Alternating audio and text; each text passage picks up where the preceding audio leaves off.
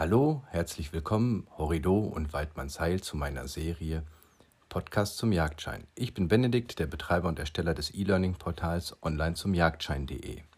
Heute oder in der jetzigen Folge beschäftigen wir uns mit dem Thema Schwarzwild. Der Körperbau. Gedrungen und massiv wirkt der Körper des Schwarzwild oder auch Wildschwein genannt, wenn man ihn von der Seite betrachtet. Die Beine oder Läufe sind im Vergleich zu großen Körpermasse kurz und wirken nicht sehr kräftig. Im Verhältnis zum Körper wirkt auch der Kopf fast überdimensioniert, welcher keilförmig nach vorne ausläuft.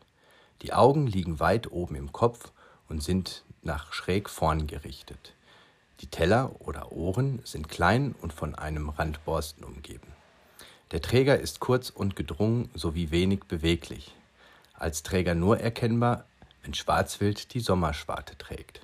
Von der Stirn bis über den Rücken verläuft ein Kamm langer Borsten, der aufgestellt werden kann. Die Federn und der Saubart genannt. Die Körperhöhe nimmt nach hinten ab und endet mit Pürzel, also Schwanz, und Quaste, dem Schwanzende. Von vorn betrachtet wirkt der Körper schmal. Der Keiler lässt sich von der Bache bei seitlicher Betrachtung an der Form des Gebrächs unterscheiden. Während das bei der Bache lang und gerade verläuft, wirkt es beim Keiler kürzer. Die Körpermaße. Die Kopfrumpflänge bis zu 1,80 Meter, der Widerrist bis zu 1 Meter, wobei in beiden Fällen die Bache etwas geringer ist. Keiler können bis zu 200 Kilo wiegen, wobei die Körpermaße stark schwanken, je nach Lebensbedingung. Noch ein paar Körperbezeichnungen. Das Maul oder der Eser wird beim Wildschwein als Gebräch bezeichnet.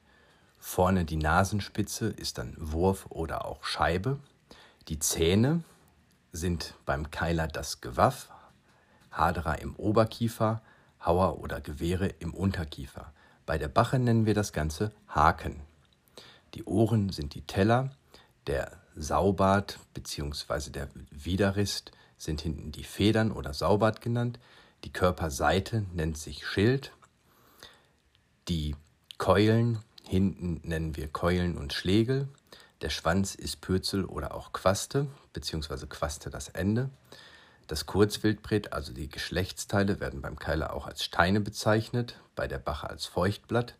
Und dann kennen wir noch die Brunftrute mit Pinsel. Die Zahnformel bzw. das Gebiss. Schwarzwild hat ein typisches Allesfressergebiss und bildet damit innerhalb des Schalenwilds eine Alleinstellung denn es ist das einzige Schalenwild, welches kein Wiederkäuer ist. Das Dauergebiss ist mit 24 Monaten komplett ausgebildet. Die Eckzähne bilden das sogenannte Gewaff oder auch die Waffen. Im Oberkiefer des Keilers befinden sich die Haderer, im Unterkiefer die Hauer oder Gewehre. Bei der Bache spricht man dann, wie schon erwähnt, von Haken. Die Eckzähne wachsen ein Leben lang nach und sind bis zu zwei Drittel im Kiefer steckend. Die Zahnformel also. Oberkiefer 3143, Unterkiefer auch 3143, bedeutet in Summe 44 Zähne. Das Sozialverhalten und die Lebensweise. Schwarzwild lebt in Rotten bzw. in Mutterfamilien vorheriger Tiere zusammen. Keiler dagegen eher einzelgängerisch. Gelegentlich bleiben Bachen des Vorjahres bei dem Muttertier und führen selbst schon eigenen Nachwuchs. Die ursprüngliche Bache in einem solchen Sippenverband ist das Leittier.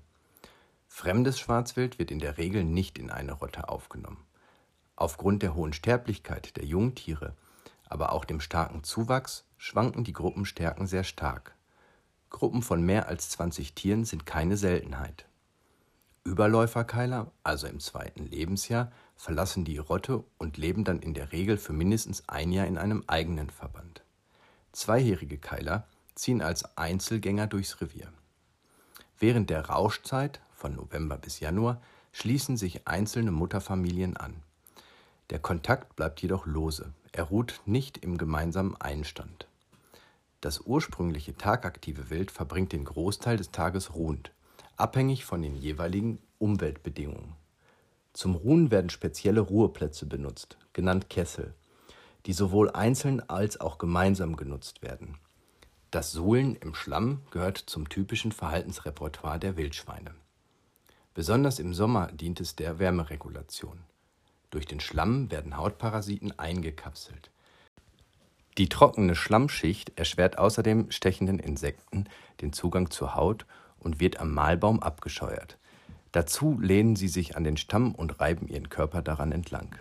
Als Mahlbäume werden Bäume mit grober Rinde oder harzende Bäume bevorzugt, vor allem Eichen, Kiefern und Fichten. Diese Bäume weisen nach längerer Nutzung deutliche Spuren auf. Durch den abgeriebenen Schlamm ist der Baum an den Scheuerstellen weißgrau, die Rinde ist in Teilbereichen abgetragen. Zum Scheuern ihres Unterkörpers stellen sich Wildschweine über Baumstümpfe und reiben sich daran. Keiler markieren mit ihrem Gewaffe an Mahlbäumen. Die Äsung, Nahrung, Verdauung und Losung. Schwarzwild ist ein Allesfresser und der einzige Nicht-Wiederkäuer innerhalb des Schalenwild. Bei der Nahrungssuche durchwühlt das Wildschwein den Boden nach Äsung, wie Wurzeln, Würmern, Engerlingen, Mäusen, Schnecken und Pilzen. Schwarzwild frisst aber auch neben Wasserpflanzen, wie beispielsweise den Kalmus, auch Blätter, Triebe und Früchte zahlreicher Holzgewächse, wie Eicheln, Bucheckern, Kräuter und Gräser.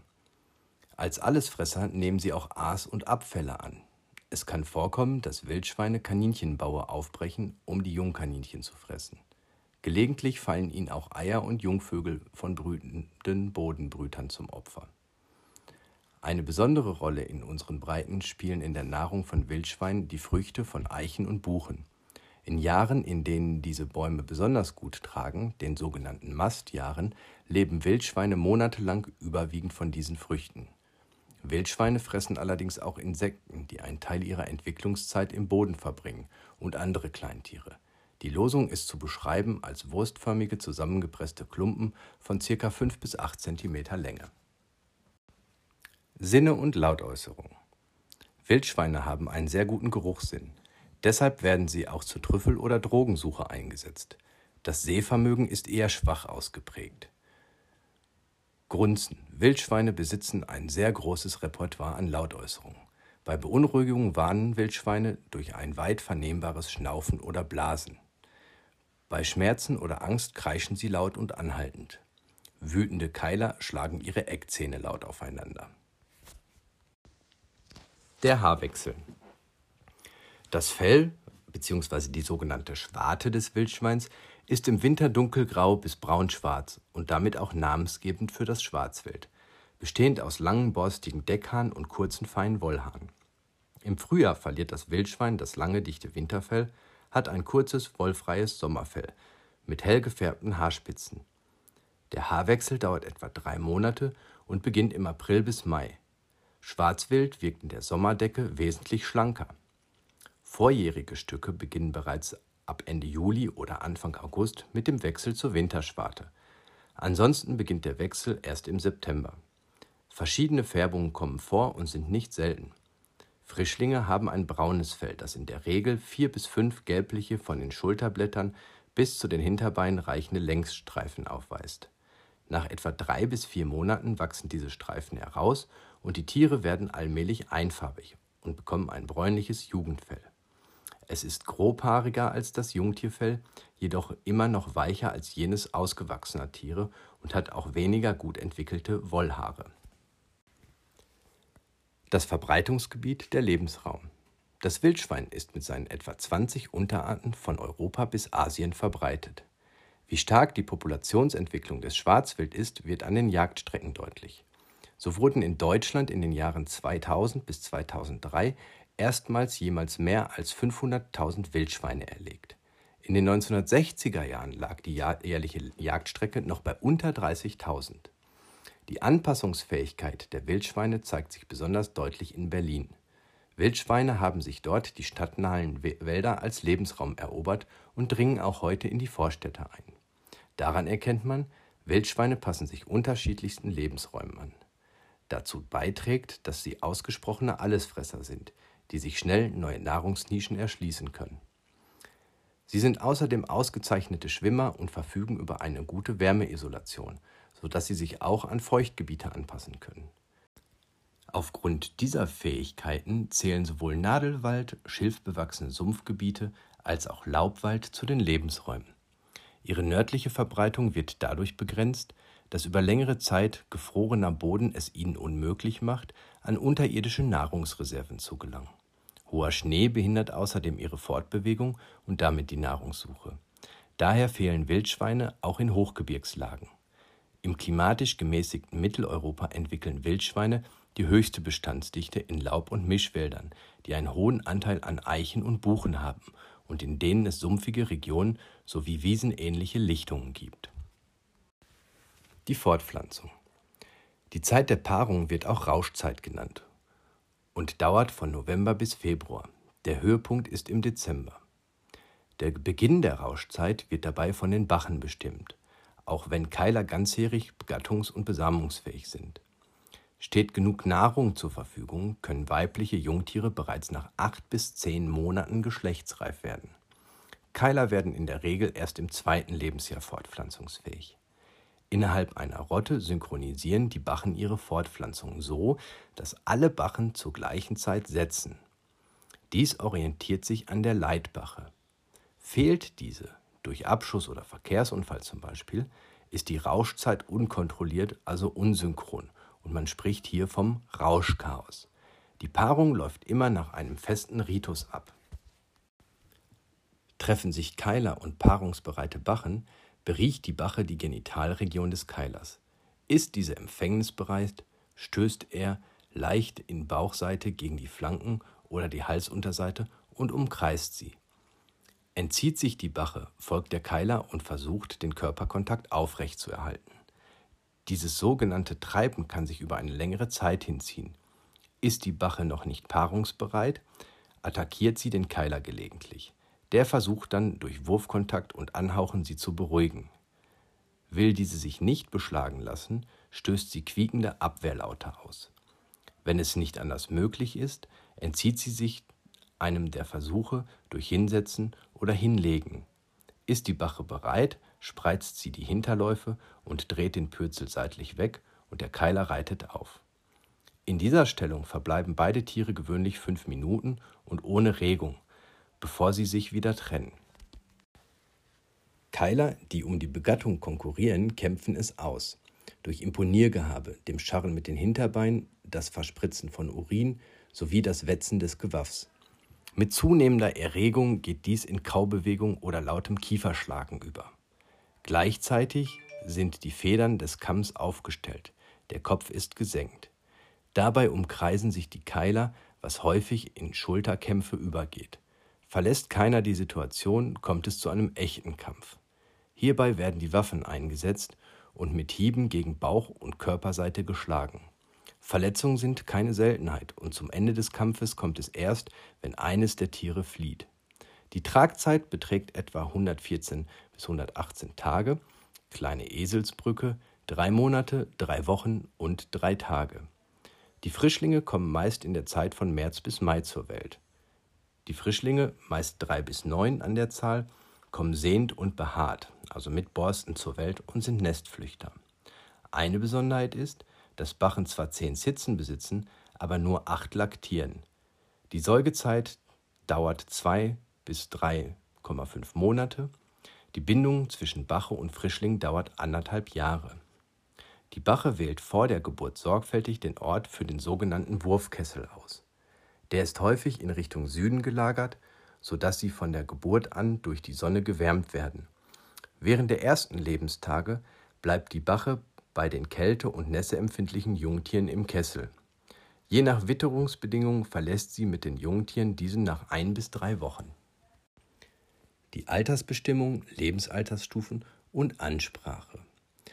Die Bezeichnung. Beim männlichen sprechen wir zunächst vom Frischling, Überläufer, zweijähriger Keiler, angehendes Schwein, hauendes Schwein und grobes Schwein.